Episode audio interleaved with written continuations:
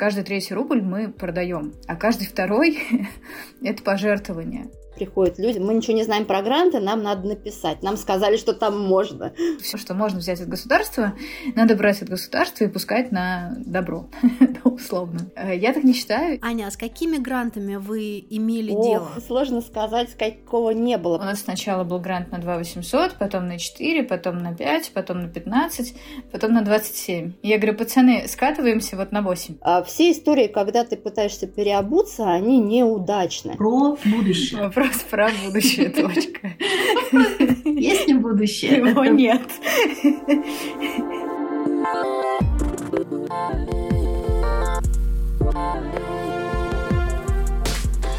Здравствуйте, дорогие слушатели и слушательницы.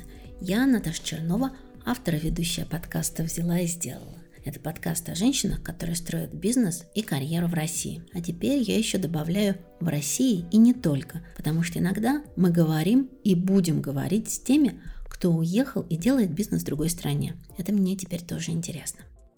Сегодня вот с чего хочу начать. В прошлом выпуске мы говорили с Юлей Варшавской, главным редактором Forbes Woman, о гендерном неравенстве в бизнесе. Юля очень поддержала мой подкаст в соцсетях, и я благодарю каждого, кто поддерживает нас. Для меня это ценно и необходимо. Сегодня я сама хочу поддержать новое медиа про женщин и для женщин называется «Коса». Медиа запустили на прошлой неделе. Юлия Варшавская – амбассадор проекта, Таисия Бекбулатова – главный редактор. Коса освещает проблемы и вызовы, с которыми женщины сталкиваются каждый день. На работе, в обществе, дома. Подписывайтесь, читайте, участвуйте. А теперь расскажу, о чем мы сегодня говорим в подкасте. В декабре 2022 года дружественный мне социальный проект подавался на госгрант. В заявке команда написала, что готова поддерживать развитие новых присоединенных территорий. После этого автор проекта вышла из состава учредителей. Разошлись во взглядах. Когда в январе мы делали выпуск подкаста про деньги, мы с моей продюсеркой искали женщин, которые делают проекты и бизнесы на гранты. И часто получали такие ответы. Да, делаю проект на грант, но говорить про грант не хочу и не буду. А потом еще в беседах с коллегами и женщинами-предпринимательницами я не раз слышала, что работать с грантами сейчас не хочется. Некомфортно брать у государства после февраля 2022 года деньги. Руководители и владельцы проектов по-разному реагируют на текущую ситуацию. Одни перестали рассматривать госгранты в качестве инвестиций, другие наоборот, подхватывают повестку, чтобы получить финансирование. Самые крупные грантодатели в России сейчас это фонд президентских грантов, фонд культурных инициатив и конкурс от Института развития интернета, который выделяет крупные суммы на проекты в сети. В январе 2023 года Фонд президентских грантов выделил почти 4,5 миллиарда рублей на проекты о семье, здоровом образе жизни, науке и образовании. Сохранение исторической памяти, кстати, еще. В марте 2023 года объявили победителей конкурса культурных инициатив. Фонд выделил почти 4 миллиарда рублей на проекты, которые развивают присоединенные территории. А если буквально, то темы направления звучали так. Своих не бросаем, новые возможности, гордимся, ну и еще что-то такое в том же духе. У меня все в голове перемешалось, и появились вопросы. Вообще приличные люди и проекты сейчас сотрудничают с государственными фондами и подают заявки на грант. Какие есть альтернативы для тех, кто раньше использовал в качестве инвестиций гранты? Есть ли цензура в грантах и на какие компромиссы приходится идти грантополучателям. Поговорить на эту тему согласилась удивительная Маша Грекова. Дождя пока не было. Но вот когда в юго была, прям вот у вас была в юго, на следующий день у нас. И я такая, март.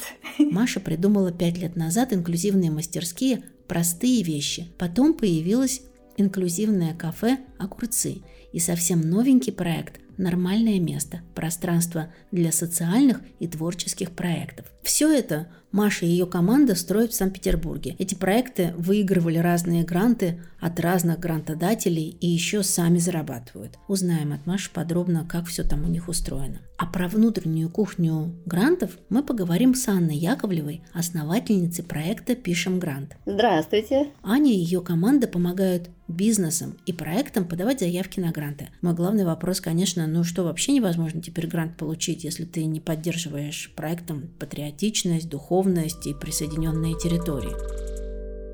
Почему я считаю важным говорить на тему грантов? Я живу и работаю в России, я плачу налоги, много. Я создаю проекты на гуманистические темы про людей и для людей. Мои друзья и знакомые, чьи ценности я разделяю, создают важные социальные проекты. А грант, как сказала мне Маша Грекова в разговоре, возможность сделать жизнь, которую мы хотим жить.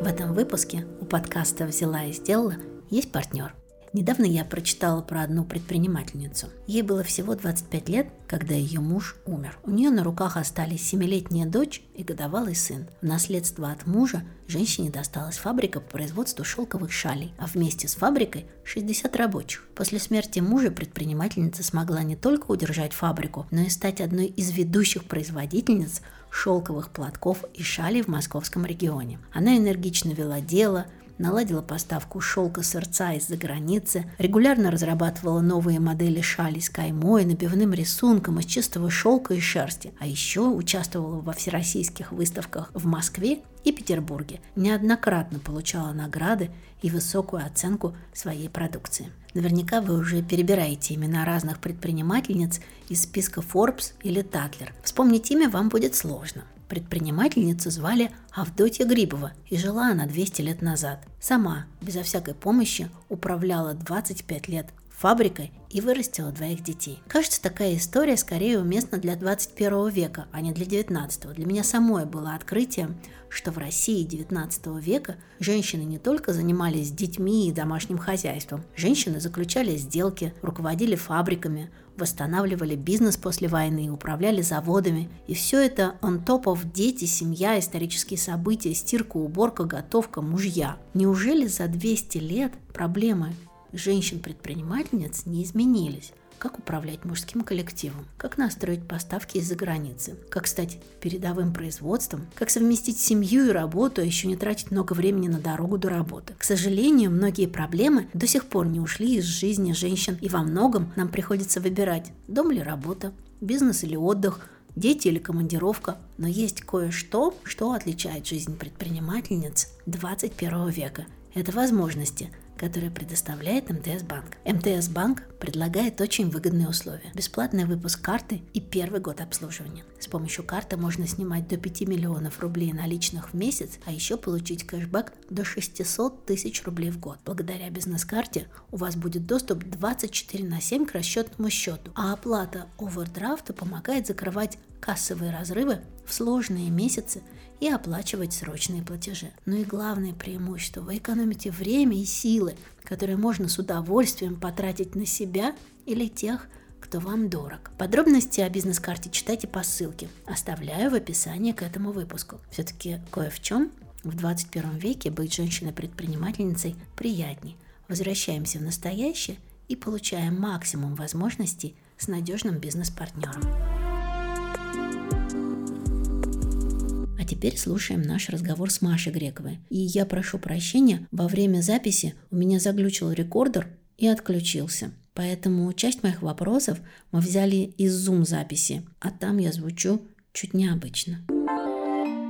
Маш, какие у вас сейчас проекты, которые были инициированы вами и построены на гранты? Ну, глобально все мастерские простые вещи. Там были мои вложения и вложения гранта. И дальше эта система поддерживается. То есть сейчас не всегда, но часто, когда мы хотим сделать новый проект внутри вот этого большого кластера простые вещи, мы именно на начало, на закупку оборудования, на базовую оплату труда команде, чтобы куда-то разогнаться, мы стараемся взять грант. То есть он такой всегда для нас на старт, а не на текущую деятельность. Мы очень стараемся, чтобы текущую деятельность мы могли сами каким-то образом отбивать. Есть другой опыт с огурцами, например. Огурцы — это инклюзивное кафе в Петербурге, которое сейчас полностью там выходит на самоокупаемость, и это бизнес вообще-то в целом. Но мы открылись в декабре 19-го, прекрасно все помню, что случилось в марте 20-го, и из-за того, что были очень жесткие ковидные ограничения, понятно, что мы все просели, и у нас не было никакой подушки безопасности. А веганскую еду, будем честны, не очень-то любят заказывать на доставку. Вот, это не суши. Тогда нам очень помог грант э, «Банк. Точка», разыгрывал гранты среди социальных предпринимателей, и мы стали одним из пяти победителей этого гранта. Хоть я и пытаюсь сейчас говорить, нет, нам не нужны никакие государственные гранты, пожалуйста, давайте перестанем их писать. Я на самом деле ужасно благодарна тому, что произошло и происходит. Мы написали, например, огромную методичку по созданию инклюзивных мастерских, в которых мы очень подробно писали про все блоки, начиная от конкретной мастерской, и там такое, делай раз, делай два. Купи такую печь, такую штуку еще, вот глину мы заказываем здесь, и ты можешь посадить шесть человек вот за такой стол, и нужно два педагога. И эта методичка сейчас расходится по всем регионам. Ну, это супер. То есть мы бы вряд ли на свои деньги выделили такой огромный бюджет на то, чтобы писать методичку для регионов. Ну, как бы мы не меценаты. Маш, сколько стоит запустить такие мастерские где-нибудь в другом городе? Это же конструктор. Для того, чтобы запустить одну мастерскую, там, ну, во-первых, они все мастерские разной стоимости. Э, столярка самая дорогая мастерская. И я бы не рекомендовала ее запускать, если вы прям хотите мебель делать, там, столы, стулья, потому что это очень э, много места нужно для этого. И очень крутые профессионалы внутри, и очень дорогое оборудование. Там другое дело, когда люди заготовочки шлифуют, сидят. Но тут тоже момент. Там. Одно дело, когда эти заготовки заготовочки на Алиэкспрессе заказываю. Другое дело, когда мне их вырезают по рисункам кого-то из э, наших там других ребят. Ну, художественная мастерская, наоборот, это самая дешевая мастерская. Это материалы э, для творчества, ну, условно, там бумага, маркеры, краски. Это небольшое помещение, за одним столом влезает шесть человек особых, и, ну, это максимум два педагога. Это может быть комната 30 квадратных метров, где всем будет ок. И там еще поставить мини-кухню такую, чтобы чай пить. Ну, я не знаю, сколько это стоит в разных регионах. Просто надо совместить аренду, покупку одного стола и двух педагогов на ставке. Из-за того, что мы уже такой огромный кластер, у нас там, например, кулинарная мастерская, она же готовит на всех обед. И если бы мы просто там, а, у нас была бы кухня, туда бы приходил бы профповар, это было бы медленнее и, вероятно, что дороже. А здесь идет процесс обучения на примере конкретного борща. которого надо сварить 10 литров, потому что едят там 60 человек каждый день. Ну и, в общем, это совершенно другой э, формат. Это уже не мастерская, это такое нормальное рабочее место. Мне кажется, если мне сказать, Маш, э, давай мастерскую зельеварения откроем, у меня на завтра будет смета. Ну, типа, мы будем четко понимать, что нам нужно вообще, сколько людей мы трудоустроим, что дальше, если что. Какая общая сумма грантов, если такая цифра есть, примерная, да, там, до копеек, а, была использована для запуска вот простых вещей и огурцов. Но для запуска простых вещей мы не посчитали нормально смету и попросили 2 э, миллиона 800 тысяч. Очевидно, что это не те деньги на год, которые нужны для того, чтобы сделать какое-то пространство, несмотря на то, что это было 5 лет назад. Самый большой грант, который мы получали как раз на методическую вот эту работу, он был на 27 миллионов. И эта работа шла полтора года, она в себя включала деятельность многих людей и плюс потом интеграцию регионов. К нам приезжали, 53 команды за год. В огурцах вот этот грант был в размере 2 миллионов, и он тогда был на спасение и на условно запуск доставки. А вот я еще вспомнила, что у нас есть э, партнеры, которые нам на самом деле выделяют гранты уже в течение последних трех лет. И это магазины «Спасибо». И это крутой пример, когда бизнес, который находится в том же городе, что и ты, является при этом социальным, он выделяет какую-то ежемесячную сумму и распределяет между проектами, которые победили в их внутреннем конкурсе. И это регулярный такой платеж. То есть для нас э, спасибо на самом деле гораздо устойчивее во многом, чем гранты какие-то, потому что они просто каждый месяц переводят э, там, ну, допустим, 60 тысяч рублей. И мы точно уверены, что эти деньги у нас есть и будут еще до конца года как минимум. И это 600 тысяч или чуть больше в год. И плюс это внутреннее такое ощущение, что я не беру деньги у какой-то огромной конторы, которая собирает деньги у налогоплательщиков, а мы по-честному договариваемся с таким же бизнесом, как и мы, которые больше коммерциализированы. Как построить бизнес-модель на таких социальных проектах, и при этом, ну, наверное, есть такое выражение, вы наверняка его знаете, да, не сесть на грантовую иглу. Вот как вот это выстраивается, и когда, в какой момент нужно про это подумать? Нужно с самого начала про это думать, на самом деле. Мы когда запускали простые вещи, там мне было 23 года, я мало чего соображала в бизнес-моделях, я понимала очень четко, что если мы говорим о трудоустройстве в дальнейшем, то как минимум важно человеку получать зарплату не из гранта какого-то, а из того, что он сделал. Плюс для нас вещи, которые мы продаем, э, те самые простые вещи, они возможность такой широкой коммуникации с большим количеством людей. И нам было важно, чтобы это там продавалось в большие компании, например. Чтобы человек шел в офисе, перевернул чашку красивую, а там э, внутри есть э, логотип. Сейчас. Тут волчара пробежала, очень слышно. вот. Такой момент важный да, когда мы понимаем, что продажи нам нужны не только для того, чтобы отбивать какие-то затраты, но и для того, чтобы иметь другое позиционирование внутри самих себя и какую-то поддержку. Потому что если мы говорим, что вот нам нужно зарабатывать там 3 миллиона в месяц на продажах, ну мы все помрем просто в какой-то момент и выгорим, потому что кроме как продавать у нас не будет никакой мотивации. Помимо продаж, которые у нас сейчас составляют где-то треть бюджета. И это супер. То есть каждый третий рубль мы продаем, а каждый второй — это пожертвования, которые идут от частных лиц, от бизнеса. И, соответственно, третья часть — это гранты. И для меня это классный баланс, Потому что в случае, если одна часть ломается, то мы, в принципе, можем заместить. Да, это не будет сразу очень легко, но я понимаю, как мы можем это заместить таким образом, чтобы эту склейку сделать. Но это очень важно, в том числе для НКО и для отношения внутри команды, когда ты понимаешь, что ты сидишь на госгрантах. Команда внутри такая, ну и нормально. Разобью эту чашку, не вообще не буду думать о том, что происходит, потому что это все равно государевы деньги, что я буду тут э, переживать переживать. Когда ты понимаешь, что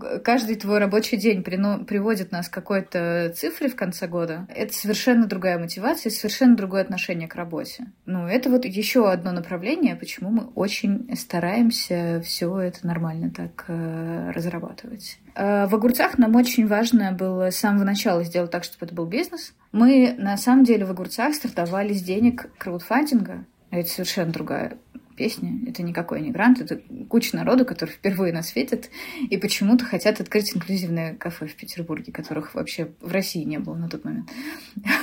И это огромная ответственность. То есть какие-то там 600 человек поддержали нас, вообще никогда нас в жизни не видя, веря в нас абсолютно полностью. И мы не можем сказать, так, не, чуваки, мы не нашли в Петербурге нормальное помещение, берите свои денежки обратно. Хотя был такой момент э, ответвления, когда нам было очень непонятно, что нам делать, но это очень э, заряжает. И это такая ответственность перед всеми. И ты такой сидишь, думаешь, ну как дела, Машонечка? В общем, нет вариантов, надо что-то сделать с этим.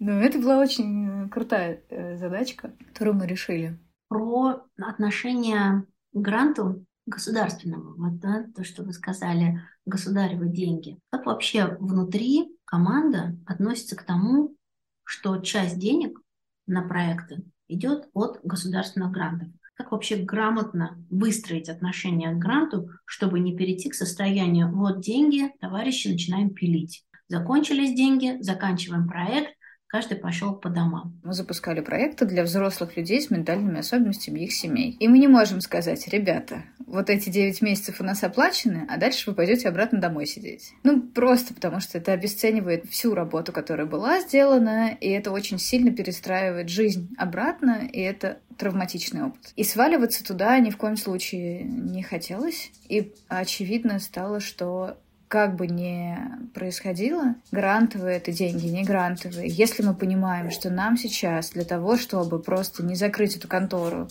э, нужны какие-то там сверхусилия, и, возможно, это доп. грантовые э, и государственные деньги, окей потому что эта деятельность сильно дороже и важнее, чем многое. И я в этом смысле очень э, люблю Нюту, но у меня, наверное, Нюту Федермейстер, но у меня, наверное, не такая критичный взгляд, она просто говорит все, что можно взять от государства, надо брать от государства и пускать на добро, условно. Э, я так не считаю, и если честно, меня после вот наших событий февраля прошлого года меня передернуло ужасно. Я пришла в наш фандрайзинговый отдел с криками, что мы больше никогда не будем гранты писать.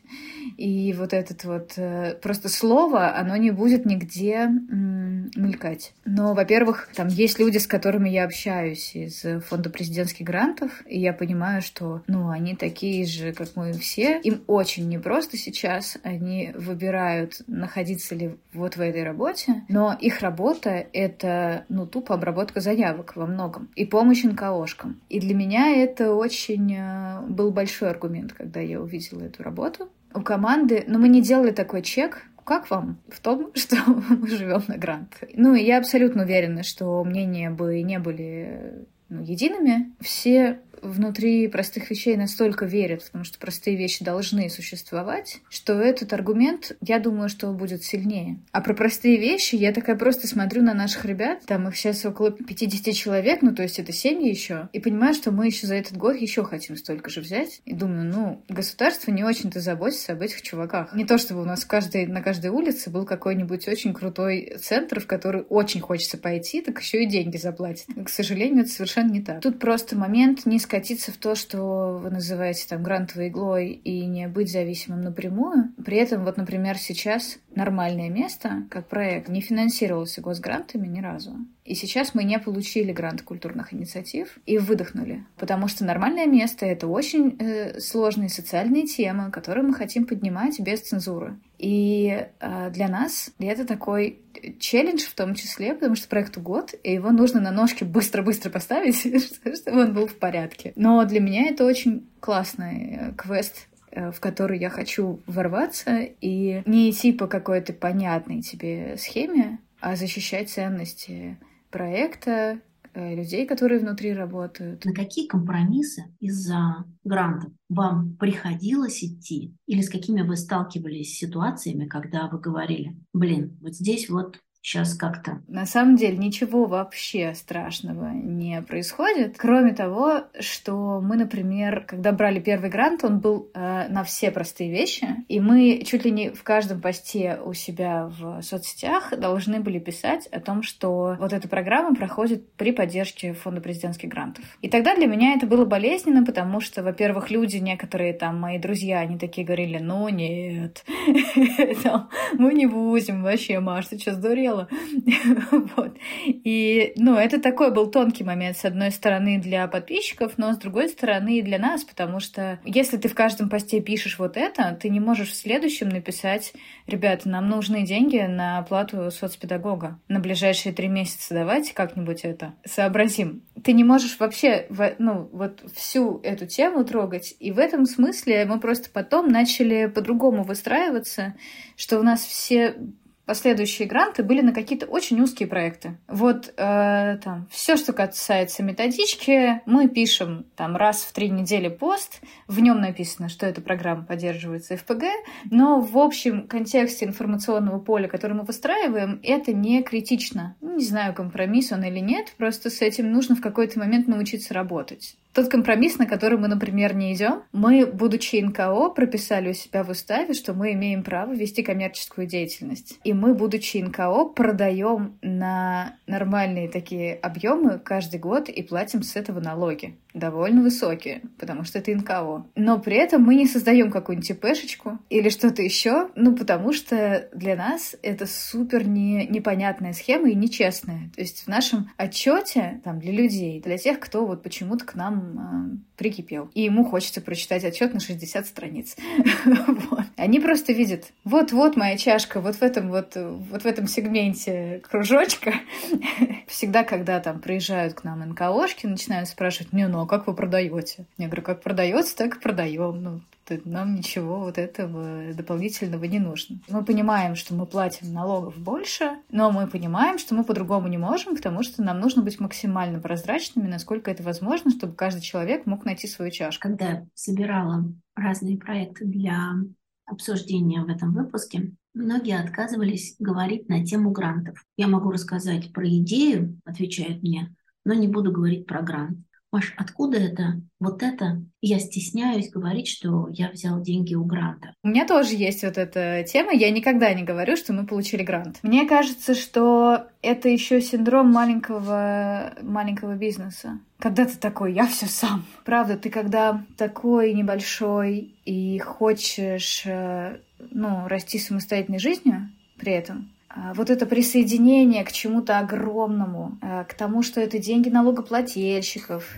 Ну, вот, возможно, у кого-то... У меня не возникает такой идеи, что я там теперь у меня миллион ответственности за счет того, что это твои, мои и тех вон ребят э, деньги но ты как будто вот, ну, маленькая штучка такая, которая врезалась в огромную планету и растворилась там. Ну, потому что проект там один из, не знаю, 10 тысяч, которые они поддержали в этом году. И при этом, ну, непонятно, как с донорами разговаривать, потому что они такие заходят и видят, да у вас же грант. А мы ему до этого говорили, да, денег. Ну, и это тоже такой момент, э, не всегда ясный. Но мне кажется, тут э, много аспектов работает, в том числе там э, самоощущение организатора, самоощущение человека, который это все делает и придумал. Что я не хочу, чтобы мое имя э, как-то сочеталось с чем-то президентским, ну, например. Я такая вся си независимая, вот, а тут пошло-поехало.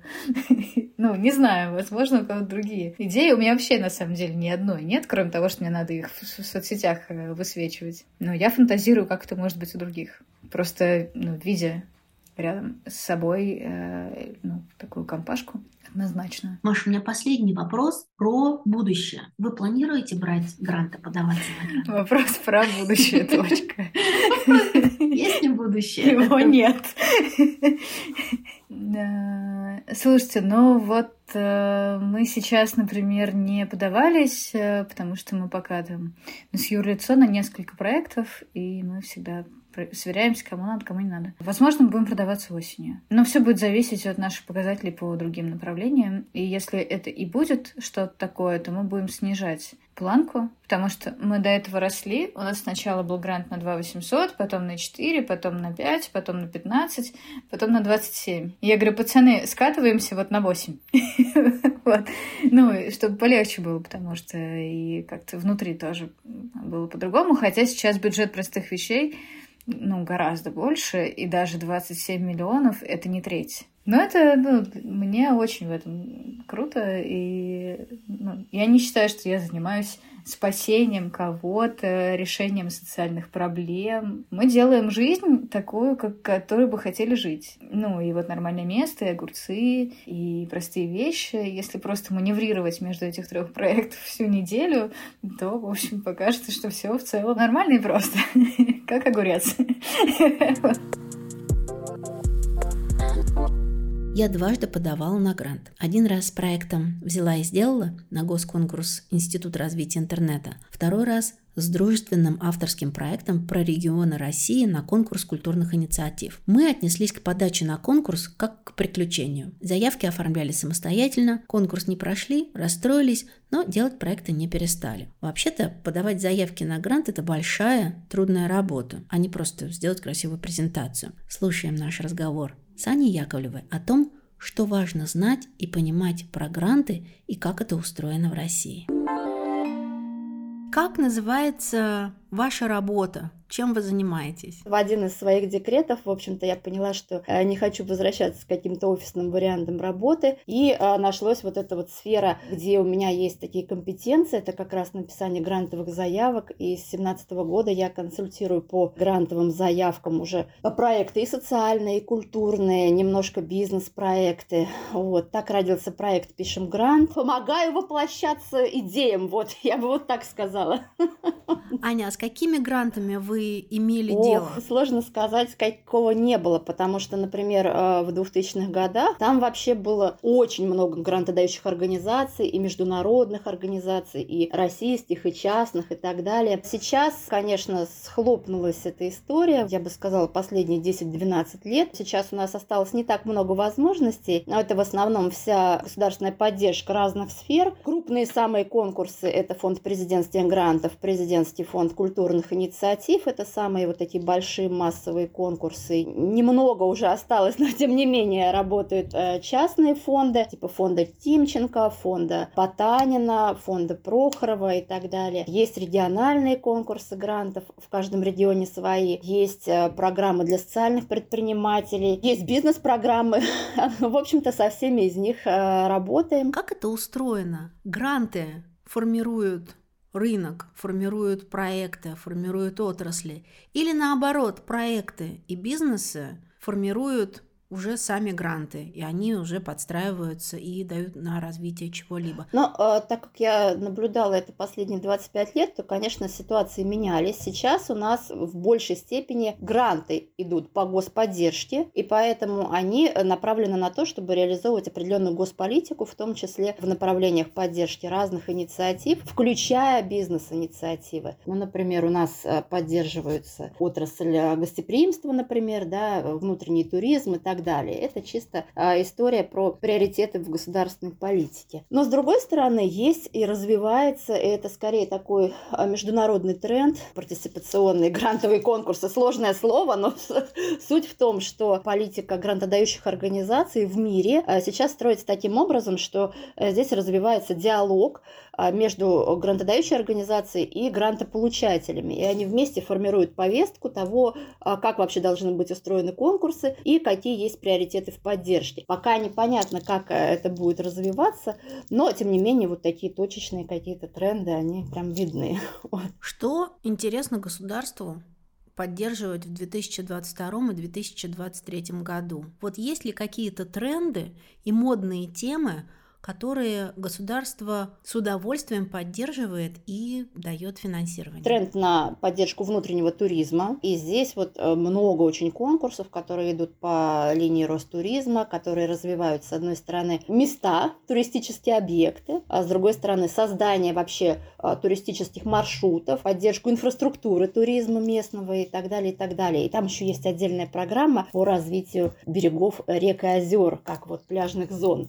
Но это вот чисто тренд, да, но он начался тоже раньше. Есть а, отдельное направление по популяризации духовно-нравственных ценностей, то, что называется. Но здесь а, вот э, мне хочется отметить, что многие конкурсы идут не в таком вот каком-то голом патриотическом ключе, да, как мы привыкли, э, вот когда слышим духовно-нравственные ценности, да, это сразу такая ассоциация. А э, я тоже пыталась найти свое отношение к этому и вижу, что многие, например, программы поддерживают местную культуру, да, продвижение местных традиций, краеведения и так далее. И в этом смысле здесь есть какие-то хорошие такие тенденции для продвижения вот разных культурных таких и исторических историй. И, конечно, вот год назад у нас появилось э, отдельное направление в ряде конкурсов, связанное с тем, чтобы показать единство России и Донбасса в культурной истории, в истории вообще. Да? Это и фонд президентских грантов, и региональные субсидии. Там везде появилась история про помощь участникам СВО и их семьям. Как вот такая вот большая, а, гуманитарная скорее, да, вот такая вот история. Есть грант, я захожу, вижу определенные темы, на которые я могу податься, и, допустим, у меня не было никогда никакого бизнес-проекта или проекта, но я имею перед собой открытую возможность, по которой я, живущая в России, как индивидуальный предприниматель, хочу податься на грант. Какие, на ваш взгляд, появились новые требования, которые открывают возможности для людей, которые раньше никогда не обращались в гранты, и какие возможности закрываются для людей, которые раньше обращались в гранты. У меня есть несколько тезисов и несколько мнений от людей, которые говорят, что на гранты стали подаваться совершенно неожиданные проекты, новые юридические лица, очень много создается специально юридических лиц, которые хотят податься на гранты, и это в первую очередь связывают с тем, что вы назвали национальным единством да, для развития территории. С какой-то стороны это тоже не новая история, потому что э, любая какая-то нестабильность, она порождает э, такой всплеск интереса к грантам от совершенно действительно случайных и далеких от грантовой политики людей. А я это вижу просто по обращениям себе в проект, когда приходят люди, мы ничего не знаем про гранты, нам надо написать. Нам сказали, что там можно. Вот этот вот запрос, он как бы характеризует э, такой всплеск интереса. И сейчас он не такой большой, как, например, был год назад, когда, например, было непонятно, как будет развиваться бизнес и так далее. А, и он не такой большой, как был, например, в пандемию, да, когда тоже закрывались бизнесы, искались новые возможности. Да, появились проекты, э, да, появились организации, это так. И есть некоторые, скажем, условия, которые э, позволяют появлению э, таких организаций. Ну, например, да, тот же президентский фонд культурных инициатив, у него нету то, что называется вот порога входа, да, то есть организация действительно может быть зарегистрирована вчера, а сегодня она уже получила большой грант. В фонде президентских грантов все сохраняется как и раньше, то есть там организация должна существовать 6 месяцев, только потом она может обратиться на маленький грант, а, да, до 500 тысяч рублей, и только после года а, уже открываются все остальные возможности. А в этом плане организации действительно появились, но они идут немножко по другому финансированию, ну, по крайней мере, вот я в Петербурге Петербурге. Я знаю, что у нас э, есть тоже организация, которая специально создана на помощь э, Донбассу. Не все чисто с ней, да. История про то, что она обращается на гранты, это скорее нет. Там формируется бюджет совершенно по-другому из региональных бюджетов других комитетов, которые, э, например, занимаются там строительством, занимаются социальной помощью и так далее. То есть они не оттягивают грантовые деньги, они берут другие. А другой вопрос, что некоторые проекты, условно говоря, переобуваются вот в эту вот тематику, да, связанную с Донбассом и так далее. Расскажите, Ань, вот про это переобувание. Мне э, интересно не потанцевать на костях или, не знаю, сейчас помусолить политику. Мне интересно про то, что это отнимает у тех, кто реально действительно обращается в гранты и строит свою политику на грантах. На какие компромиссы вынуждены идти э, руководители и владельцы проектов? И что там появилось, да, из мракобесия какого-нибудь такого, чего раньше не было? Да, э, ничего такого не появилось из мракобесия, потому что, опять же, э, история про то, что вот когда долго наблюдаешь какие-то тренды, ты видишь, что они э, проявляются в разных форматах. Вот была у нас пандемия, все стали помогать как бы людям людям, пострадавшим от ковида, и вставляли эту целевую группу в свои гранты просто, ну вот везде. И ты видишь там вот такая-такая группа, а также люди, пострадавшие от ковида. И ты уже понимаешь, что это просто вот э, такая история. Точно так же и сейчас. А также беженцы с Донбасса. И а, как бы вот такая искусственная история, она не приводит ни к чему. Да, есть э, большие гранты, которые, ну, скажем, лоббируются там э, полпредством или да, какими-то другими структурами, но это единичная, в принципе, история истории, а, все истории, когда ты пытаешься переобуться, они неудачны. Когда мы просто хотим а, включить эту группу, условно говоря, на этом хайпе получить а, грант, не всегда получается, потому что критерии отбора сейчас выстроены достаточно неплохо в том плане, что без определенного опыта твои шансы получить грант на работу с новой группой снижаются, без наличия партнеров у тебя э, шансы снижаются, без детального анализа информации э, и подтверждения фактами наличие проблемы у тебя шансы снижаются. То есть такие вот э, переобувания не проходят просто, ну вот не получается, критерии так построены. А другой вопрос, что действительно многие организации, которые много лет получали гранты, они э, часто оказываются м, не удел, э, часто говорят, что вот э, якобы нам не дали, дали кому-то другому. Все заявки от крупных организаций, известных организаций, которые я видела, это история про то, что Э, люди немножко расслабились, э, немножко перестали развиваться, в том числе в социальном проектировании и грантрайтинге, и их просто немножко обогнали, когда организация работает много лет, не меняя свой стиль работы, э, и даже иногда тексты описания своего опыта и описание той проблемы, с которой они работают. То есть как только ты видишь реальную заявку и понимаешь, что в ней есть действительно вещи, которые снижают э, баллы, ну все, все становится на свои места. То есть здесь у меня путь вот про обучение, про то, чтобы все-таки держать свою марку, да, про то, чтобы развиваться, несмотря на то, что у тебя есть уже большой опыт. И здесь же э, разговор про то, что э, уровень заявок очень сильно повысился вот за последние два года, два с половиной. Это просто небо и земля. Вот, то есть, э, если ты э, не дотягиваешь до этого уровня, ты проиграл. Да, если ты взял старую свою заявку со старыми мероприятиями, ты проиграл. Аня, а суммы? Суммы сейчас больше?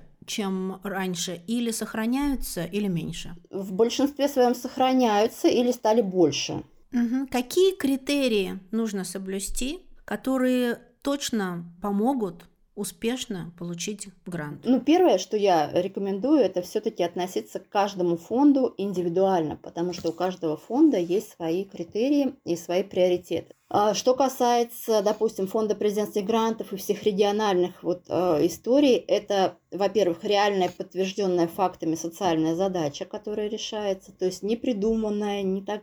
Вот я вчера, например, отказала одному проекту, потому что они пытались придумать проекты под себя. Я говорю, коллеги, вы уже три недели пытаетесь придумать проект от себя, сходите к аудитории. К аудитории сходили, аудитория сказала, не, нам вообще не интересно.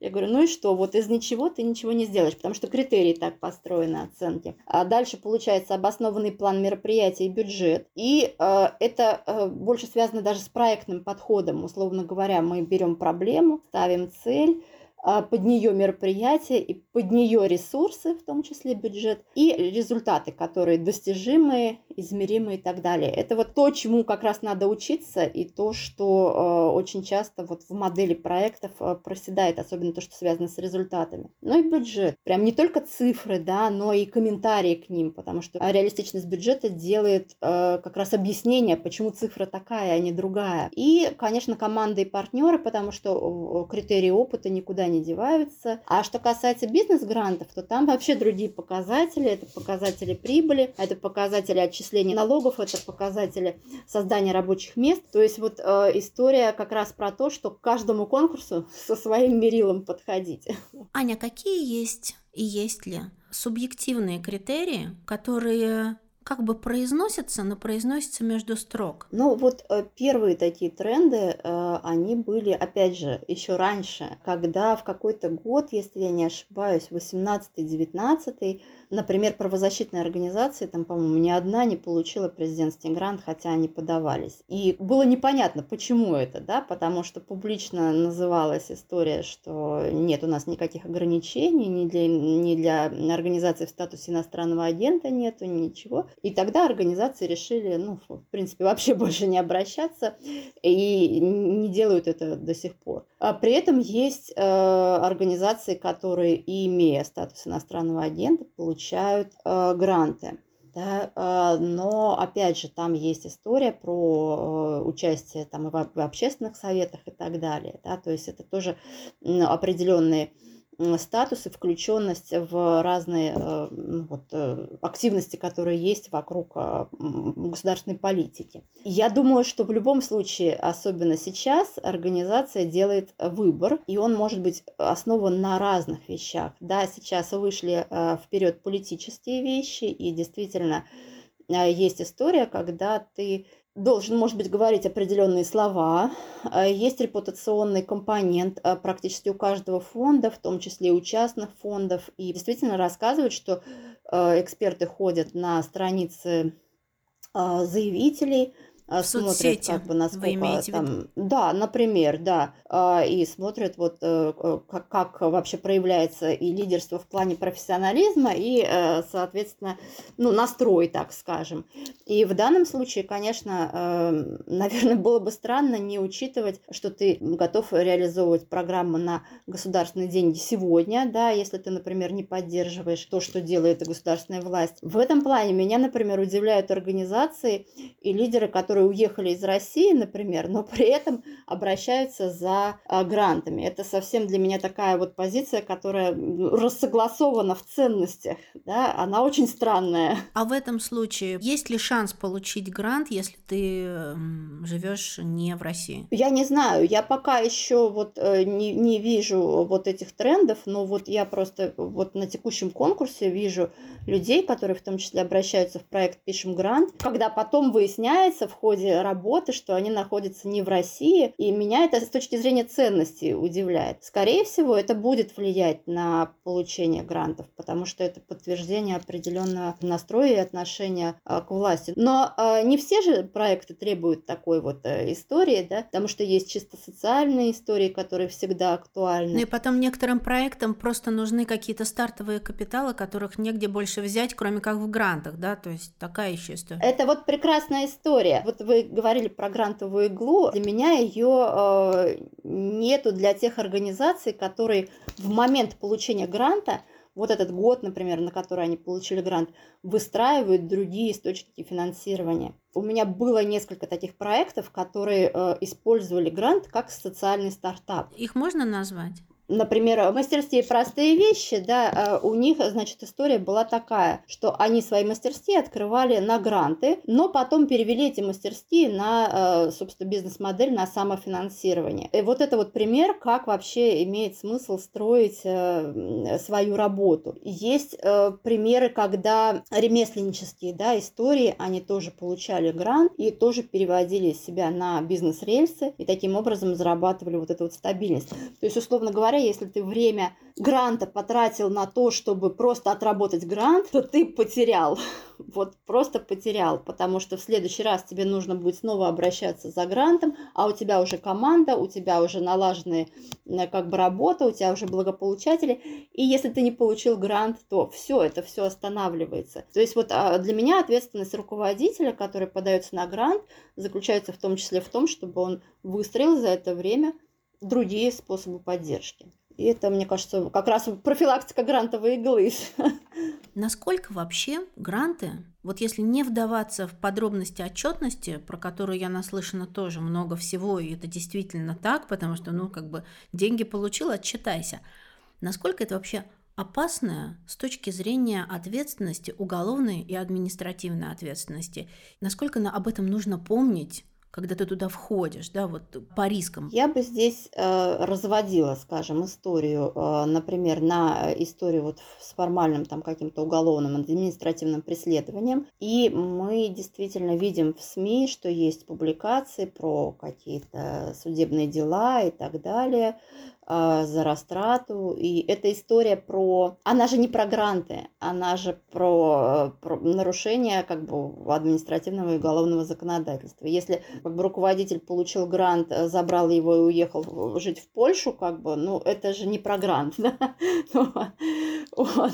Но при этом есть э, история, которая напрямую с грантами связана. И в этом плане я знаю организации, которые, получив грант, в том числе, например, с помощью там, консультантов, которые которые помогли написать заявку и так далее, не смогли его выполнить, не смогли отчитаться. Э, их инфраструктура внутренней организации не смогла обеспечить вот ни отчетность, ни деятельность и они, например, закрылись. Это вот э, действительно, да, риск, который связан с грантами. То есть, когда твоя организация не готова э, к той инфраструктурной нагрузке, которая есть. Часто такое случается? Скорее нет. Ну вот на моей памяти, наверное, два раза я видела такую историю. И еще раза три я видела историю, когда организация, например, приостанавливала деятельность, например, там на год, на полтора, и, скажем, чтобы вот там переждать и вообще вот этот вот стресс как бы пережить. Вообще, что сейчас носят?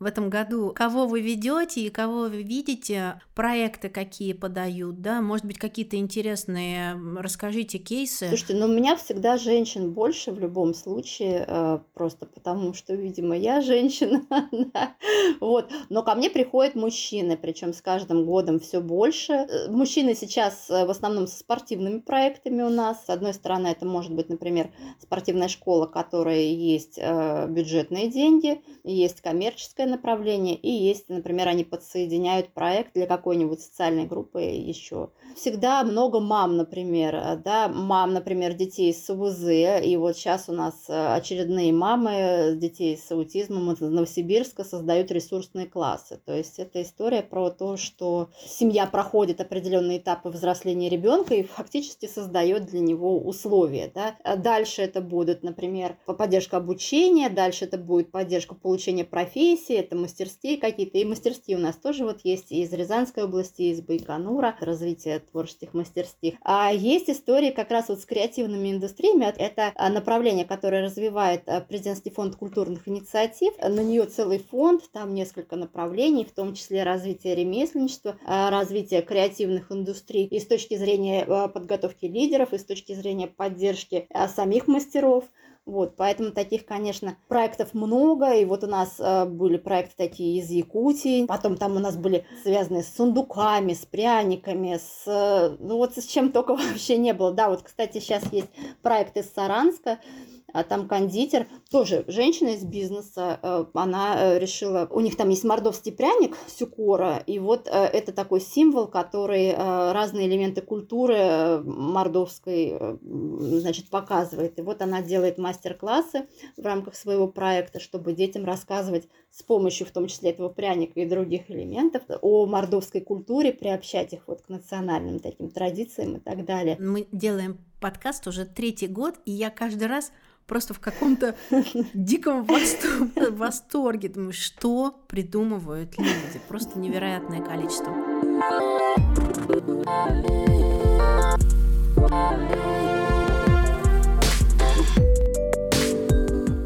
Спасибо, что послушали этот выпуск подкаста. Я разговаривала с Машей Грековой и Аней Яковлевой и думала про свое отношение к грантам. Я думаю, что важно в первую очередь договориться с собой и не пытаться усидеть на двух стульях. Да, я делаю проект и меняю жизнь людей, и мне для этого нужны деньги. Я буду искать разные варианты и в том числе рассматривать такой вариант, как грант. Я желаю вам договориться с собой, а деньги найдутся. Обнимаю вас. Встречаемся через две недели.